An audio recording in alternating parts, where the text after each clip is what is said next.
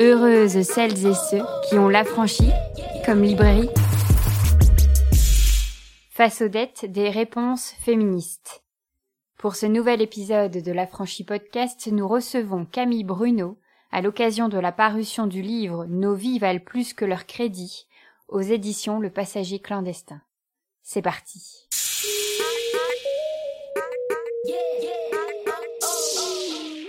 Bonsoir Camille. Bonsoir.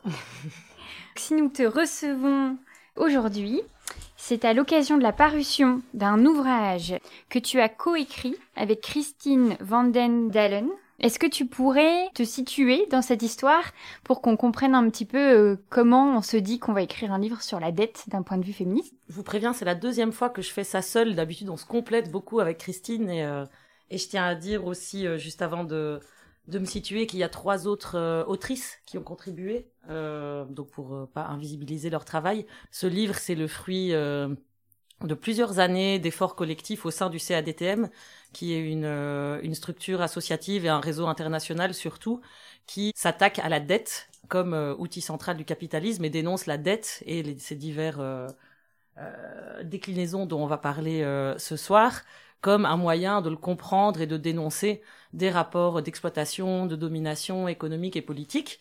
Et donc, ce réseau, il existe depuis les années 80 et euh, c'est suite au, euh, à la crise économique euh, de 2008 en Europe que euh, a commencé à apparaître le constat que les mêmes dynamiques se reproduisent aussi chez nous et donc euh, le réseau s'est élargi parce qu'à la base c'était le, le, comité pour l'annulation des dettes du tiers monde.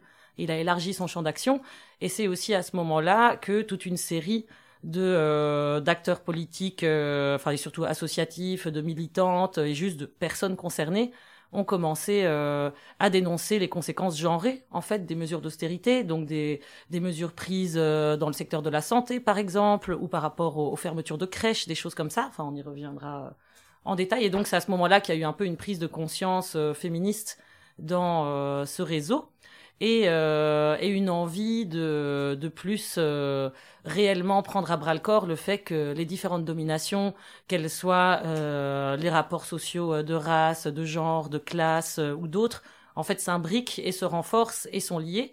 Et, et que donc forcément la, la dette a un rôle à jouer dans le renforcement des inégalités, le maintien des privilèges. Et donc à ce moment-là est né aussi en lien avec les femmes au sud, dans les pays des sud du réseau, de, euh, de mettre en avant cette thématique. Et donc il y a eu d'abord euh, toute une série de fiches pédagogiques, une mallette, enfin plutôt donc des animations. Et, euh, et c'est un travail qui a été euh, surtout porté euh, par Denise Coman, qui était la cofondatrice de l'ASSO. Et suite à son décès, donc il y a eu l'envie d'en faire un livre en fait. Et donc ça a d'abord été coordonné par Christine. Et ensuite, moi, je suis arrivée au, au CADTM comme stagiaire. Donc après avoir passé un peu de temps euh, plutôt dans des luttes écologiques ou euh, ou dans des réflexions plus sur le développement, le capitalisme euh, et des choses comme ça. Et donc c'est en rencontrant Christine que euh, que j'ai fait le lien en fait parce que bon clairement euh, enfin j'avais une maman aussi pro choix féministe etc mais j'avais pas du tout fait le lien en fait avec les dominations économiques et donc c'est en rencontrant Christine que que ce lien a commencé à devenir euh, beaucoup plus clair et qu'on on, s'est lancé ensemble dans, la finalisation euh, de ce livre. Donc c'est surtout euh, nous deux, mais avec l'apport énorme donc d'autres personnes qui ont aidé, avec qui on a discuté, et, les rencontres aussi avec toutes les, les femmes des réseaux CADTM au sud, que ce soit d'Amérique latine et en Afrique particulièrement, mais pas que, aussi au Sri Lanka. Donc voilà, on a essayé au mieux depuis nos, nos positions qui restent, bah voilà, au final on est des sociologues euh, blanches euh, européennes euh, pas de classe sociale élevée mais pas non plus précaire quoi. Donc on a essayé depuis nos positions et nos vécus d'au mieux comprendre et, et transmettre leurs témoignages et ce qu'elles nous ont ce qu'elles nous ont transmis. Et aussi via bah, les participations bah, aux, luttes en fait en Belgique, euh, les associations féminines qui dénonçaient les mesures d'austérité. Et donc voilà, ce travail il a été nourri euh, de tout plein d'apports. On a fait l'heureuse rencontre du passager clandestin il y a, il y a un an à peu près, et donc ça s'est ça s'est finalisé. Et, me voilà, Christine n'est pas là aujourd'hui malheureusement, Nous, on va un peu défricher et aller un peu en pas à pas pour un peu mieux comprendre en fait l'effet de la dette sur nos populations et notamment euh, ce qui nous intéresse en plus grande partie sur les femmes, les personnes sexisées et minorisées. Mais avant d'arriver là, il faudrait comprendre comment tout ce système s'est mis en place. Le livre commence par une mise en situation historique Mhm. de dire mais en fait, qu'est-ce que c'est que ce fameux capitalisme et comment il s'est instauré en fait dans nos sociétés? C'est une grosse question. En effet, on y va euh, on est, directement. on est ni euh, historienne ni économiste. Hein. Nous, on fait plutôt de, de l'économie politique, donc c'est-à-dire une lecture politique en fait de, de phénomènes euh, économiques et, et leurs conséquences euh, sur les populations. Mais donc, ce qui a été très clair euh, pour nous dès le départ, ou en tout cas, enfin assez rapidement, c'était qu'on pouvait pas parler de patriarcat sans parler de capitalisme. Et, euh, et donc on s'est un peu intéressé aux, aux différentes euh, pensées qu'il y avait déjà à ce sujet. Et effectivement ça paraît assez évident quand on s'y intéresse qu'on peut pas séparer euh, ces systèmes de, de domination notamment tout simplement en prenant euh, l'exemple que bah, une femme euh, riche en fait n'a pas le même vécu qu'une femme migrante ou qu'une femme pauvre par exemple et donc euh, qu'il y a des rapports de, classe en fait qui jouent aussi dans les dominations euh, spécifiques que vont vivre euh, certaines femmes. Et donc ça nous a, enfin c'est un des exemples, on va dire assez euh, assez simples qu'on peut qu'on peut donner pour comprendre ça qu'une femme blanche va pouvoir exploiter une femme noire en fait. Donc c'est pas aussi simple euh, que ça. Et il y a plein de de rapports de de domination qui s'entremêlent. Et donc c'est vraiment euh, en s'intéressant euh, entre autres aux écrits de Silvia Federici qu'on s'est vraiment euh, plongé dans dans l'histoire quoi dans cette envie pas seulement juste de partir du principe que c'était comme ça mais de vraiment euh, en parler dans le livre parce que enfin un peu les découvertes qu'on qu'on a fait elles nous ont complètement changé notre perspective. Et donc c'est un peu aussi dans dans une démarche féministe de visibiliser euh, des choses qu'on connaît moins hein, de rendre euh, visible l'invisibilisé et euh, qu'on a fait ça et euh, on a voulu un peu euh, bah oui retracer euh, euh, les grandes évolutions du capitalisme et voir comment euh, à ces moments charnières, à ces moments importants, à ces différentes étapes, en fait, se transforme la, la condition féminine, comme on dit, qui est un terme qu'on n'aime pas trop parce qu'on n'aime pas dire féminin pour pour les femmes, quoi. Enfin, et donc euh, donc voilà, on s'est intéressé à comment comment ont évolué les rapports de genre euh, en fonction des grandes étapes du capitalisme, et on a vraiment identifié le XVIe siècle comme un moment charnière. Et donc le XVIe siècle, c'est un peu le moment où on passe euh, du Moyen Âge, euh, enfin où se termine en fait le Moyen Âge et qu'on passe à la Renaissance, et où donc c'est la fin euh, du féodalisme. Et, euh, et on a voulu un peu casser euh, les mythes et les idées reçues qu'on a, parce que je pense, enfin vous comme moi, dans dans notre culture générale, dans ce qu'on nous apprend à l'école, on ressort un peu avec l'idée que le Moyen Âge c'est une, époque obscure euh, où règne euh, l'obscurantisme religieux et la misère et la famine et l'exploitation, et que euh, ensuite la Renaissance, les Lumières, euh, tout va mieux. Et donc il y a un peu cette idée reçue que plus on remonte dans le temps, plus euh, c'est pire euh, pour les femmes en fait. Et, euh, et en fait, on s'est aperçu qu'au XVIe siècle, il y a eu vraiment euh, un recul historique et vraiment euh, un renforcement et une mise en place de la dévalorisation du travail de reproduction sociale, donc du travail de soins et, des personnes qui l'exercent, et donc pour le dire euh, très grossièrement, des femmes et de leur travail. Et, euh, donc voilà, donc c'est vraiment euh, au XVIe siècle que tout ça s'est mis en place, notamment via les enclosures, qui étaient en fait, enfin comme beaucoup de, enfin des marxistes surtout l'avaient déjà mis en avant, étaient vraiment des moments, enfin était un moment vraiment d'implantation et de renforcement du capitalisme où ont été euh, privatisées des terres qui étaient précé- précédemment des communs, entre autres, ou des terres qui étaient utilisées par euh, des paysans euh, et des communautés entières.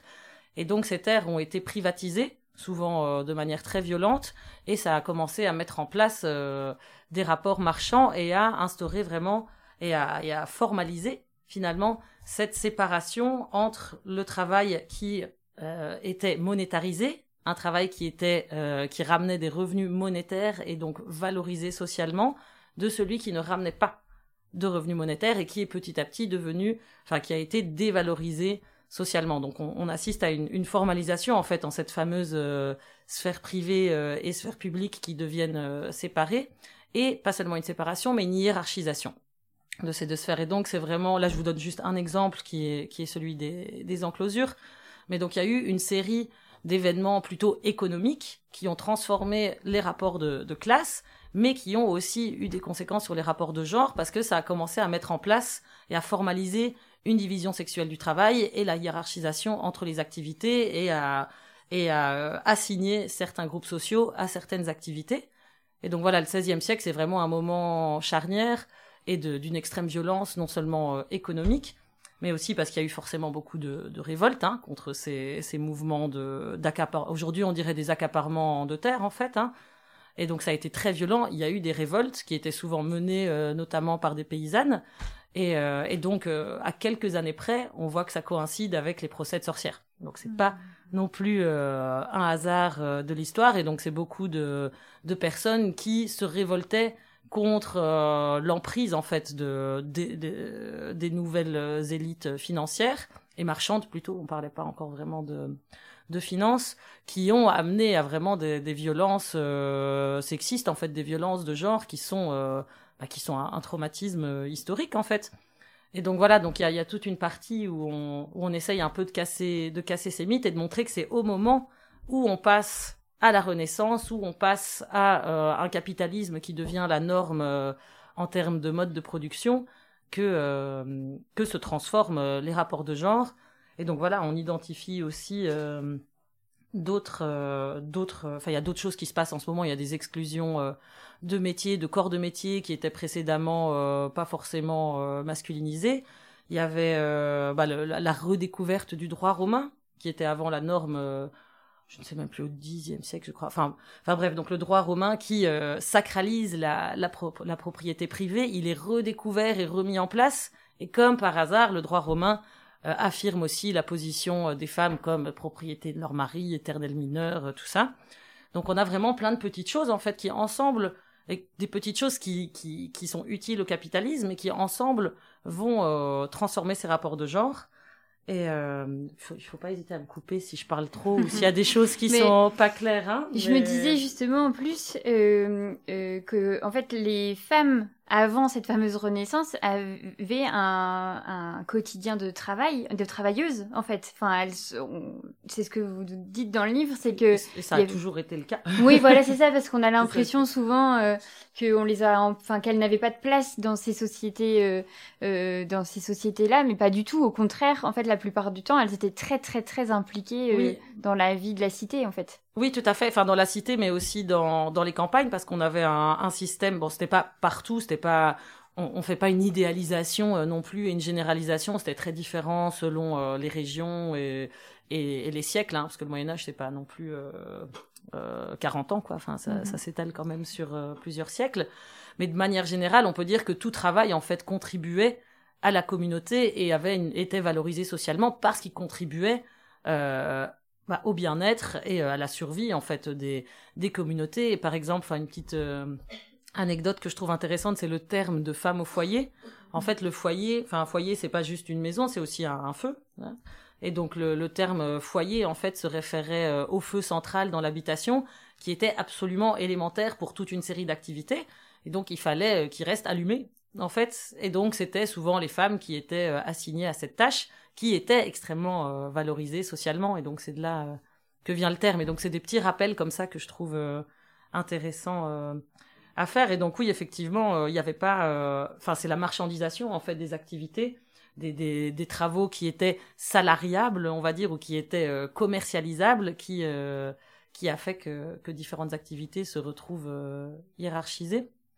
Et oui, donc tout à fait. Enfin, on a, on a un peu voulu casser ces mythes-là. Et donc on donne euh, pas autant d'exemples qu'on avait voulu à la base, mais euh, bon, sinon il fallait bien euh, s'arrêter à un moment. Mais donc voilà, oui, on parle du, du, Moyen Âge vraiment comme époque charnière. Et à ce moment-là, on a aussi évidemment la mise en place bah, de des premières colonies, la mise en place, enfin la traite, l'esclavage. Il y a aussi la mise en place de toute une la théorie euh, selon laquelle le sauvage et la nature est inférieur à la culture et au blanc. Enfin, et donc il y a vraiment toute une série de, de philosophies en fait de de la, pensée occidentale mm. moderne en fait qui qui se développe à ce moment-là et qui va vraiment instaurer des hiérarchies, des valeurs euh, dites masculines comme la compétitivité, la force, le pouvoir et tout ça, qui à qui on donne plus de valeur contrairement à d'autres comme le soin, l'écoute, etc., auxquels on donne moins de valeur et qu'on dit féminine. Et donc c'est vraiment à ce moment-là que cette pensée occidentale qui est très pyramidale, mm. hiérarchique, et, et qui, qui, sépare et qui, qui oppose et qui, qui hiérarchise se met en place et où on, on assiste. Enfin, c'est pour ça aussi qu'on qu'on pense vraiment que c'est important de penser les imbrications parce que ça se met en place euh, en même temps. Qu'est-ce qui s'est passé en fait? Pourquoi il s'est parti en vrille là comme ça? Ceci, enfin, de ce que j'entends et ce que j'ai lu, c'est que Enfin, ça a été plutôt tranquille pendant un certain temps. Enfin, évidemment, les conditions de vie, etc. On fait pas des bêtes généralités, mais est-ce que vous avez identifié en fait ce qui avait pu complètement changer ce rapport-là? Est-ce que c'est euh, le l'arrivée de certaines alors peut-être technologie c'est un petit peu déjà tôt mais en tout cas des savoirs ou au contraire euh, carrément le, fait que des femmes euh, aient pris un peu ce dessus avec des savoirs beaucoup plus amples que ce que les hommes pouvaient avoir notamment enfin tu parlais des sorcières mm-hmm. on, on, sait beaucoup que c'est leur rapport à la terre leur connaissance les soins des sages-femmes tous ces mm-hmm. métiers qui étaient très en effet portés par les femmes et qui les dépassaient complètement dans leur compréhension en fait euh, des possibles, de se dire que les femmes pouvaient les, tuer avec une plante mhm. ou les soigner. Est-ce que c'est ça? Est-ce qu'il y a eu Enfin, des fois, on se dit, mais qu'est-ce qui a Quel est la char... le, vrai moment en fait où où ils sont partis dans tous les sens là, les hommes là? Bah, C'est difficile à dire. Et comme j'ai dit, euh, je suis pas non plus euh, une médiéviste, donc je, je connais pas tous les détails, mais nous on identifie plutôt vraiment une une euh, une série euh, d'événements qui sont passés en même temps. Et donc comme tu l'as dit il y a eu euh, en fait il y avait une peur aussi. Parce que je veux dire juste avant le XVIe siècle il y a eu le, la peste noire. Donc où on a vraiment vu un déclin de la population. Et c'est à ce moment-là que sont par exemple interdites les plantes abortives et des choses comme ça. Et donc où là par exemple on a on a pu assister à vraiment un regain de l'emprise des autorités politiques mais aussi religieuses. Et donc d'un contrôle de la de la reproduction. C'est à ce moment-là vraiment que que par exemple les, les, relations homosexuelles sont interdites, que euh, que la contraception est interdite et qu'on va vraiment encourager euh, une image des femmes comme euh, comme des, des reproductrices de, de, population quoi. Et, et, donc il y a plein de choses. Il y a la peste noire, mais il y a aussi des la répression de, de lutte en fait. Donc il y a le mouvement des hérétiques qui était le bah, le plus grand mouvement social du Moyen Âge où vraiment se mettait en place. il y avait des communautés non mixtes, des choses comme ça. Et donc il y a eu vraiment euh, un peu un contre-pouvoir en fait qui s'est qui s'est formé pendant un moment. Et donc c'est c'est vraiment euh, autant je pense comme tu le dis euh, une question de peur en fait hein, genre oulala on est en train de perdre le contrôle que un concours de circonstances avec la peste noire etc et clairement voilà des intérêts politiques et marchands qui bah, qui ont bien pu profiter de de ces circonstances favorables à euh, voilà, une emprise grandissante sur les moyens de, production, etc. Et donc c'est oui, le, besoin de, enfin le capitalisme, c'est c'est un système qui a par essence un hein, besoin d'accumulation et pour accumuler, enfin l'accumulation c'est donc euh, du, profit, hein, pour le dire plus simplement, et c'est possible seulement en infériorisant quelque chose ou quelqu'un qui pourra être exploité pour créer ce profit.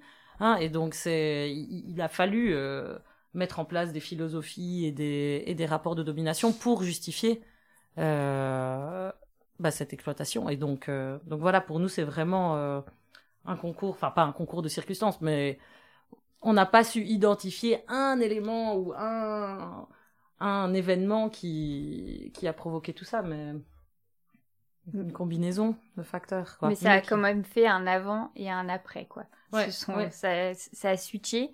Et euh, moi, j'ai noté euh, que c'est à partir du moment, en fait, où euh, se met en place une économie productiviste.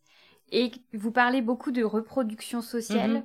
Donc ça, c'est deux termes, j'ai l'impression, qui sont, enfin, deux notions qui sont mais carrément clés, en fait, dans le passage à la dette. Est-ce que je me trompe? Peut-être, hein, peut-être que j'ai tout mal compris, mais ils, me paraissent amener en fait le, cette économie financière vers en fait, enfin, je vois pas comment par ces deux principes-là on, on, aurait pu éviter la dette. J'ai l'impression que elle, elle tendait vers, elle nous permet d'aller vers ça euh, dans la compréhension du truc. Mais peut-être la, séparation entre ce qui est Mm. considéré productif et ce qui est considéré Bah, ou en comme tout cas, euh, les, ces deux notions-là qui sont carrément mises en place et qui Mhm. vont justifier, en fait, euh, d'un côté, donc l'économie productiviste que moi je comprends comme quelque chose du toujours vouloir plus et de, de ce fait, ce que tu disais, euh, bah, il faut bien que quelqu'un serve ce plus, euh, crée ce plus et que l'autre en profite. Et que de, de l'autre côté, la reproduction sociale et donc tout euh, le métier du soin, comme tu disais, mais et tout le reste, en fait, qui tourne autour des, des, fameux métiers qui vont être réservés au fur et à mesure à, euh, aux femmes, aux personnes sexisées minorisées, quelque chose. Et donc, c'est euh, au moment où on commence à vraiment avoir ces deux sphères-là, j'ai l'impression que ce principe de dest peut émerger, mais c'est peut-être un raccourci un peu facile. Bah, ça s'est fait effectivement euh, un peu en même temps parce que donc ju- juste après euh, le XVIe siècle, c'est vraiment le, le début de l'industrialisation et donc c'est à ce moment-là qu'il y a de, des élites euh, vraiment marchandes et financières qui commencent aussi euh, aussi à émerger et que et que que les grandes banques en fait commencent à prêter euh, à tour de bras au nom de l'économie productiviste, donc pour aller piller des matières premières euh, dans les colonies, pour faire du profit, pour construire les empires, etc. Et donc c'est sûr que la dette est un instrument euh, clair du de l'avancée du capitalisme, euh, on va dire un peu, euh, enfin du capitalisme industriel en fait. Et euh, et donc voilà le fait. Enfin, on peut dire plein de choses par rapport à la Mhm. reproduction sociale et la dette. Et je je sais pas si si si la dette a permis euh, de les séparer, mais euh, le fait qu'on ne donne aucune valeur, en tout cas à la reproduction sociale, permet de mettre en place toute une série de mesures au nom du remboursement, au remboursement de cette dette qui est euh, priorisée face à des besoins euh, de base qui sont euh, ceux euh, créés et qui sont ceux remplis en fait par par la reproduction sociale. Et donc la dette, elle va permettre de toujours plus précariser euh, ce qui est la reproduction sociale au nom de euh, renforcer tout ce qui est euh, plus productiviste. Donc je sais pas si c'est, enfin si c'est un peu Mhm. ça euh, Oui, oui, oui. que tu Mais voulais c'est parce dire, que, mais- en fait, quand on parle de la dette maintenant, euh, en 2022, moi, la seule image qui me vient, c'est euh, la dette de l'État. En fait, Mhm. moi, spontanément, c'est quelque chose de public, c'est quelque chose qu'on est collectivement, euh, euh, enfin, on en est responsable collectivement sans vraiment savoir euh, comment on en est arrivé là en fait. Enfin, c'est une notion qui est tellement énorme en fait qu'elle me qu'elle nous dépasse souvent. Et là, en lisant euh, votre livre, je me suis rendu compte qu'en effet, on était dans des dettes euh, privées, ce que moi j'ai appelé mes dettes privées, quoi. Donc ces endroits euh, qu'on peut nommer très facilement maintenant avec les prêts à la consommation, etc. Mais qui à cette époque-là, en fait, sont moins clairs. Enfin, on imagine moins en fait ce système de d'endettement. Mais maintenant que tu le dis, en effet, euh, euh, de enfin, voilà, je sais, enfin quelqu'un qui voudrait euh, développer son magasin, euh, qui euh, veut acheter une nouvelle machine, etc. Enfin, c'est les petites économies même euh, sur des petits magasins vont assez vite en fait pour euh, se développer, etc. Comment la dette est venue dans ces endroits-là, chez les gens en fait, chez les personnes qui géraient euh, les habitats, euh, donc chez les femmes, enfin qui soignaient les autres, qui les Mhm. nourrissaient, qui les habillaient, qui s'occupaient en fait euh, de tout ce qu'on pourrait mettre dans le grand truc de la charge mentale, etc. aussi, euh, la charge émotionnelle, tout ça. Et j'essaye de voir comment en fait euh, cette dette ini- enfin est allée aussi dans ces milieux-là alors qu'on spontanément, on la mettrait directement dans l'industrie, les petits Mm. commerçants. euh. Pour nourrir le capitalisme. En gros, oui. Alors je répète juste, euh, c'était pour nourrir le capitalisme. on on sait pas trop, pas par manque d'intérêt, mais euh, on, on a réalisé en fait à la, à la fin euh, de l'ouvrage qu'on s'était peu intéressé finalement à l'endettement euh, des gens avant euh, le, le 20e, 21e siècle. Donc je j'ai pas trop d'éléments de réponse sur ce qui se passe avant. Mais euh, en tout cas, nous, une des choses qu'on fait euh, avec le CADTM et dans ce livre, c'est vraiment de faire un lien entre la dette publique, donc euh, celle des États dont tu Mhm. parles, et la dette qu'on nomme privée ici. Mais euh, enfin, si vous entendez dette privée, enfin dans le journal ou des trucs comme ça, souvent, enfin ça se réfère aussi à la dette des entreprises. Donc quand nous on parle de dette privée ici, on parle de la dette des ménages des particuliers. hein. Donc quelqu'un qui va prendre un crédit pour euh, X raisons. Donc c'est la, la dette des, individus en fait quand je dis euh, dette privée. Et donc vraiment, ce qui est assez évident, c'est que quand la dette publique augmente, euh, on met en place pour son remboursement des mesures qui qui qui sont en fait antisociales et qui vont couper dans les services publics, qui vont privatiser un certain nombre de choses, qui vont réduire les allocations, les prestations sociales, qui vont rendre le coût de la vie plus cher, qui vont entraîner des pertes de moyens de subsistance, que ce soit via la perte d'emplois, de revenus ou la dégradation euh, de, l'environnement ou même l'expulsion de, de terres et, la destruction de, des économies et de l'agriculture locale. Donc il y a toute une série de mesures qui sont mises en place. Mais de manière générale, on assiste à une précarisation en fait des gens qui sont déjà euh, marginalisés à la base et euh, en fait de, plein de plein d'autres gens également.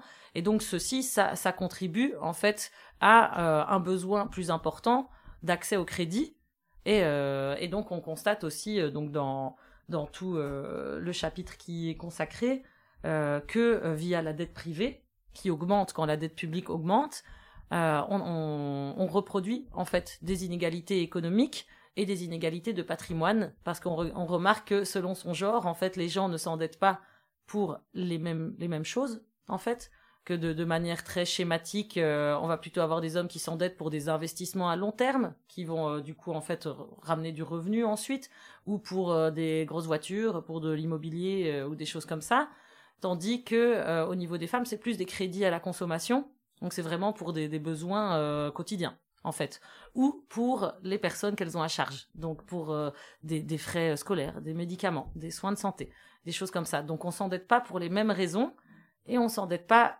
avec les mêmes conditions, parce que donc par exemple les inégalités salariales ou les contrats précaires, donc c'est une majorité de femmes qui sont dans euh, des CDD euh, ou des contrats euh, à temps partiel avec des revenus moindres, et donc ça va être des taux plus élevés, ça va être des conditions de remboursement plus difficiles, donc on a on a plus de on s'endette pas pour les mêmes raisons et on a plus de mal à les rembourser, et donc ce que notamment bah, nos nos super préfacières. On est quand même un peu, un peu fiers d'avoir mhm. eu euh, la contribution de Silvia Federici, Veronica Gago et, et Lucie Cavallero. Elle, elle parle de euh, l'extractivisme financier et, euh, et, la dette comme un instrument de colonisation des espaces de reproduction.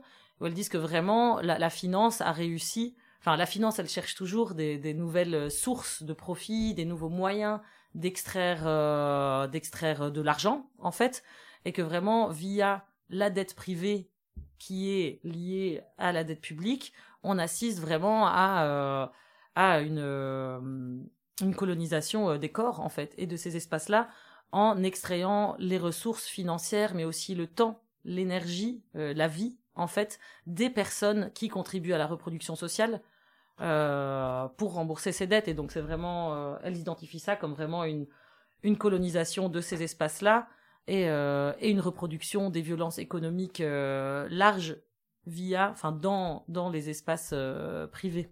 Ce qui me fait penser euh, à un de vos euh, chapitres euh, qui a un, un, titre quand même assez incroyable de comment la dette remplace l'État social par la mère sociale. Et c'est exactement ce que tu viens de décrire. C'est-à-dire qu'à un moment donné, puisque les États sont trop endettés, ils abandonnent au fur et à mesure le service public. Et qui prend le relais? Bah, ce sont ces fameuses mères sociales mhm. dont vous parlez, mais qui sont donc bah, les femmes en fait. Euh, tu peux développer ce, un petit peu ce, cet endroit-là? Oui, oui, avec plaisir. Euh, mais juste nous, on a on a essayé. C'est pas toujours le cas, euh, mais on essaye aussi de parler de de preneureuses euh, de soins parce que, enfin, à chaque fois, au bout de quelques minutes, je commence à, à m'énerver moi-même de l'utilisation tout le temps homme-femme, homme-femme, mm. et juste. Enfin, je tenais aussi à rappeler que que c'est ça, ça peut être un peu dur à lire parce que c'est effectivement assez binaire dans l'écriture et que l'utilisation euh, du terme femme c'est dans aussi dans une optique de catégorie politique et, d'analyse pour montrer euh, des rapports sociaux et, et euh, sans euh, évidemment volonté ni objectif d'invisibiliser toute la, la diversité des genres et des, des identités qui existent quoi. Et donc donc voilà mais donc très schématiquement effectivement ce sont donc les femmes qui sont assignées à la reproduction sociale et aux soins aux autres par le patriarcat, mais aussi des personnes racisées, des personnes migrantes, des personnes précaires, des classes populaires qui vont également faire d'autres tâches hein, de, de, nettoyage ou de ramassage d'ordures. Enfin, donc il y a, a pas que des femmes qui font ça. Il y a aussi des hommes ou d'autres personnes minorisées précaires, quoi, hein, qui sont qui sont dans ces métiers de soins et de et de de comme le dit Saskia Sassen de, de maintenance en fait des villes et des et des sociétés. Mais pardon, j'ai fait un petit détour qui, qui, me tenait à cœur. Mais donc effectivement, il y a y a toute une série de, de services publics euh, et de, de services sociaux, mais aussi de prestations sociales, donc de protection sociale, d'allocation chômage, d'allocation euh, alimentaire, d'allocation familiale, euh, mais aussi euh, de structures associatives ou publiques comme les crèches, comme les plannings familiaux, qui dont le financement baisse suite aux mesures d'austérité. Et là, on voit bien encore euh, pourquoi patriarcat et dette sont liés, parce que où est-ce qu'on met les, priorités politiques? C'est pas dans ce qui contribue aux, soins et au bien-être de la société, c'est pas dans les crèches, c'est pas dans tout ça, mais c'est dans sauver les grosses entreprises, sauver les grosses banques, enfin la, la défense, on n'y touche surtout pas, enfin donc c'est les frontières, c'est des choses comme ça, donc on voit bien euh, où sont les priori priorités pardon politiques et, en quoi elles sont influencées par des valeurs masculines? Et donc c'est tout ce qui contribue effectivement à la reproduction sociale qui euh, va être euh, sous-financé structurellement. Enfin, ça devient vraiment, ça fait dix ans qu'on est dedans. Enfin, c'est devenu structurel et, ça ne s'améliore pas. Et, euh, et, donc, effectivement, quand, quand tout ça est coupé, bah, ce sont bah, les mères, épouses, euh, femmes, euh, mamans, enfin, qui vont compenser. Et on attend d'elles qu'elles compensent, en fait. Et donc, c'est ça qui est, qui est très violent. Et donc, on arrive finalement à une, une situation de privatisation de enfin de ouais c'est pas forcément de privatisation mais en tout cas de transfert vers le privé de la reproduction sociale et donc à plusieurs cas de figure donc soit des personnes qui tout simplement vont quitter leur emploi en fait vont arrêter de travailler et vont perdre l'accès à leurs revenus pour prendre soin des gens ou qui vont augmenter leur charge de travail gratuit tout en gardant euh, un emploi ce qui va ce qui signifie un épuisement, une charge de travail totale qui augmente, ou alors euh, en fait devoir payer pour euh, pour avoir accès à des services qui sont dorénavant plus chers, donc des crèches privées qui sont impayables en fait, ou aller exploiter d'autres personnes en fait pour euh, faire ce travail à leur place parce que euh, elles ont pas le temps. Et donc euh, oui, dans ce chapitre effectivement on explore un peu ces différentes cas de figure et en quoi la dette du coup provoque vraiment un enfermement en fait dans un surtravail et une sous-rémunération de tout un groupe social qui, compense en fait et qui, qui, continue à trouver des solutions en fait euh, face à un État euh, qui euh, qui ne prend plus en, en charge ses responsabilités et, et, une finance qui marchandise toujours plus ces, ces travaux-là. oui, donc on a appelé ça la, la mère sociale mmh. effectivement. Toute cette partie-là, était nécessaire pour qu'on pose quand même, euh, on va dire, les, les, bases en fait de, de, du livre et de tout mm -hmm. le mhm. travail euh, qu'on a bien compris hyper précis que vous mettez en place. Mais ce qui est génial, c'est que vous vous arrêtez pas là. C'est-à-dire qu'il y, y, a de l'espoir, il y a des, des tentatives de solutions, des choses qui ont déjà été mises en place. Il y a quelque chose dans votre livre aussi d'aller chercher des exemples grâce au féminisme, de montrer comment on peut essayer de s'en sortir, ou en tout cas comment des dynamiques collectives euh, ont pu essayer de peut-être amortir ces effets euh, très difficiles sur ces populations-là. Euh, et donc, c'est le moment de la rencontre où on veut du, on veut de l'espoir. Ok. Vas-y Camille, oui, on veut de l'espoir. C'est vrai que euh, oui, c'est peut-être ah, juste avant les vacances ou ça, bon, c'est un peu euh, déprimant, mais si vous arrivez à la dernière partie, alors ça devient euh, un peu plus euh, joyeux. La révolution arrive. Oui, donc on a on a toute une partie qui est consacrée euh, bah, aux autres possibles, aux alternatives, aux luttes et et aussi à d'autres à des propositions de, de concevoir la dette autrement en fait et euh, et de oui de plus que ce que ce système dette en fait ne soit plus euh, celui euh, dont je viens de parler mais euh, mais que voilà qu'on puisse dépasser euh, tout ça. Et donc euh, on part un peu enfin on s'est beaucoup inspiré des économies féministes et, des écoféminismes pour réfléchir à tout ça. Et et donc une des choses qu'on raconte à la fin du livre c'est de parler de dette sociale en fait.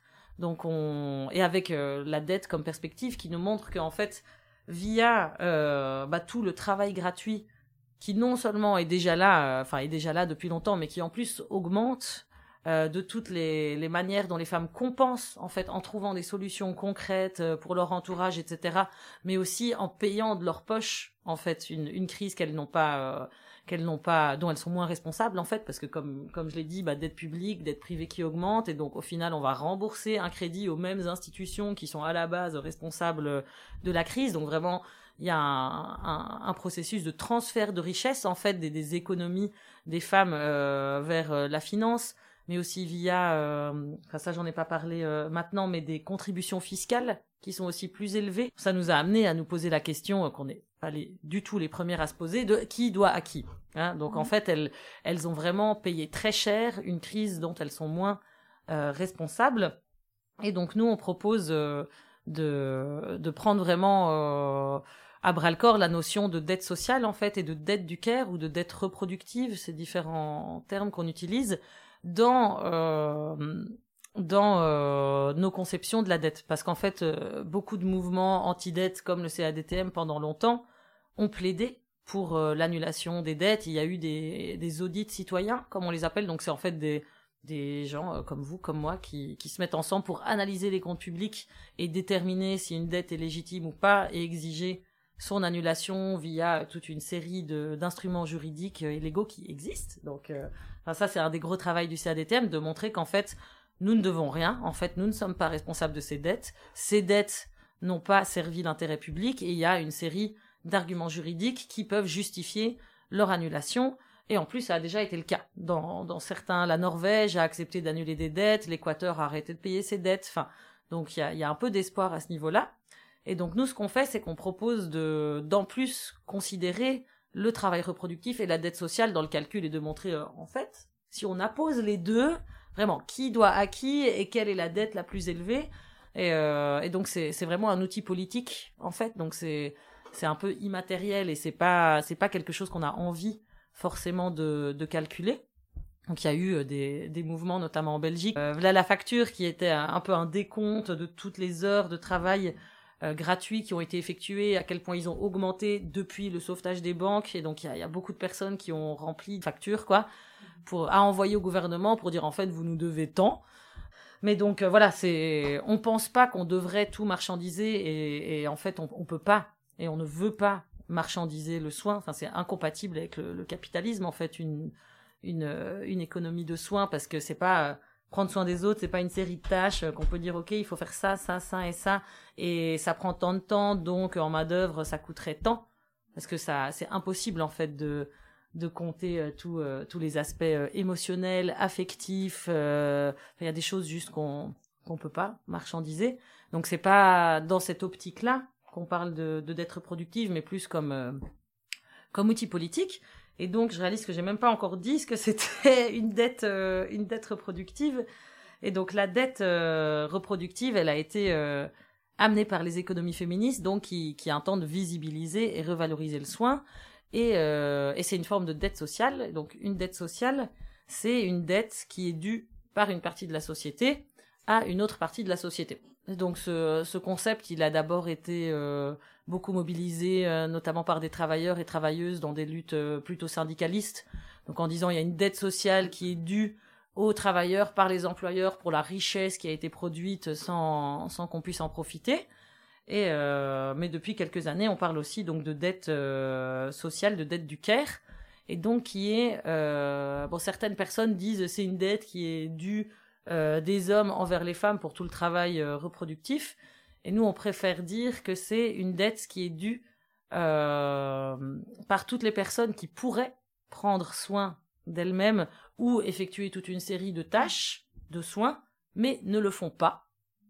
Et ce qui leur permet d'augmenter leur confort et, leur patrimoine, car d'autres personnes les font à leur place. Et donc c'est une dette qui est due par ces personnes-là à ces autres personnes-là. Et donc euh, ces personnes-là, c'est euh, ce que euh, bah, David Graeber ou Françoise Vergès ont appelé une caring class.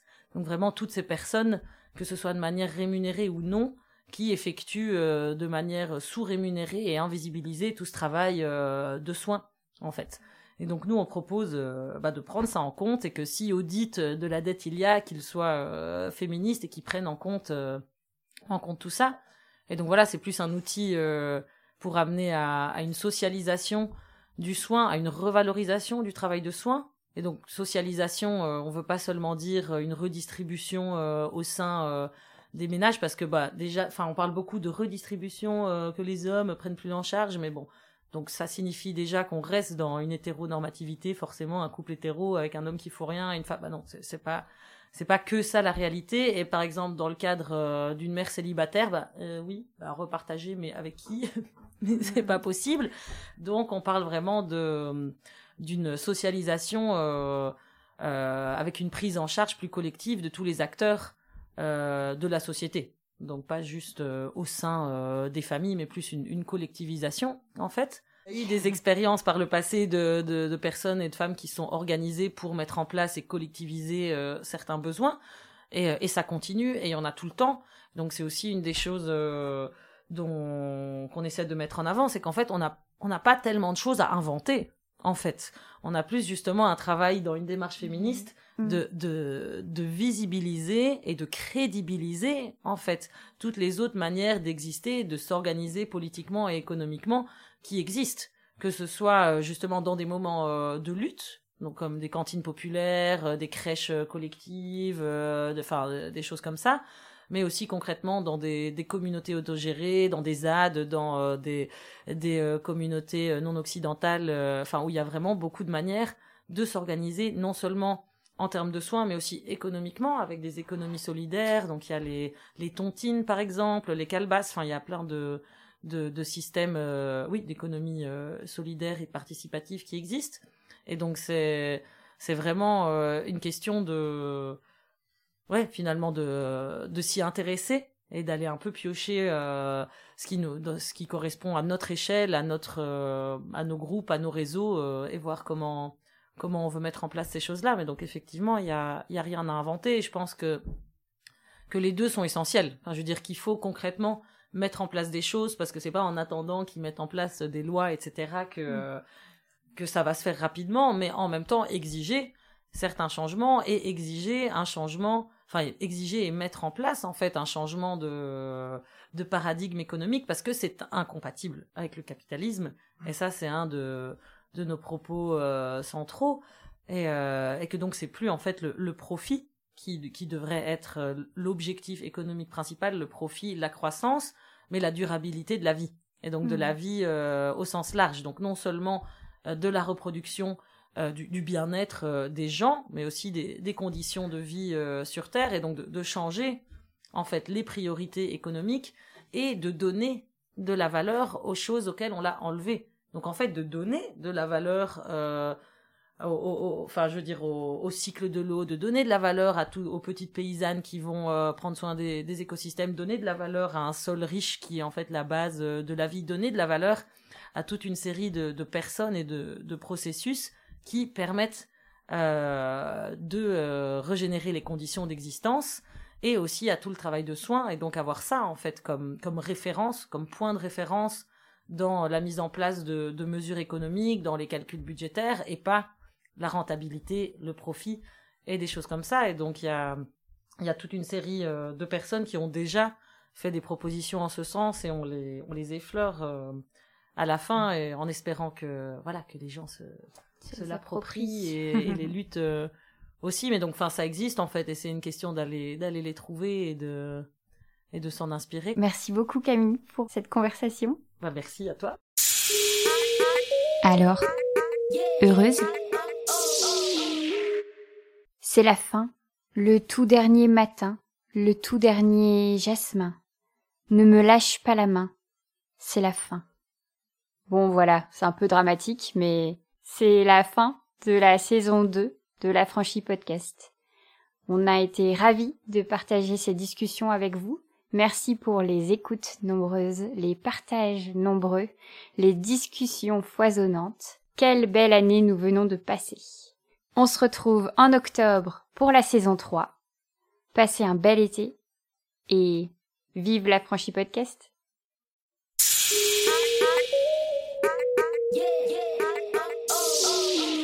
Si tu réalises que la vie n'est pas là, que le matin tu te lèves sans savoir où tu vas, résiste, prouve que tu existes avec l'affranchi podcast.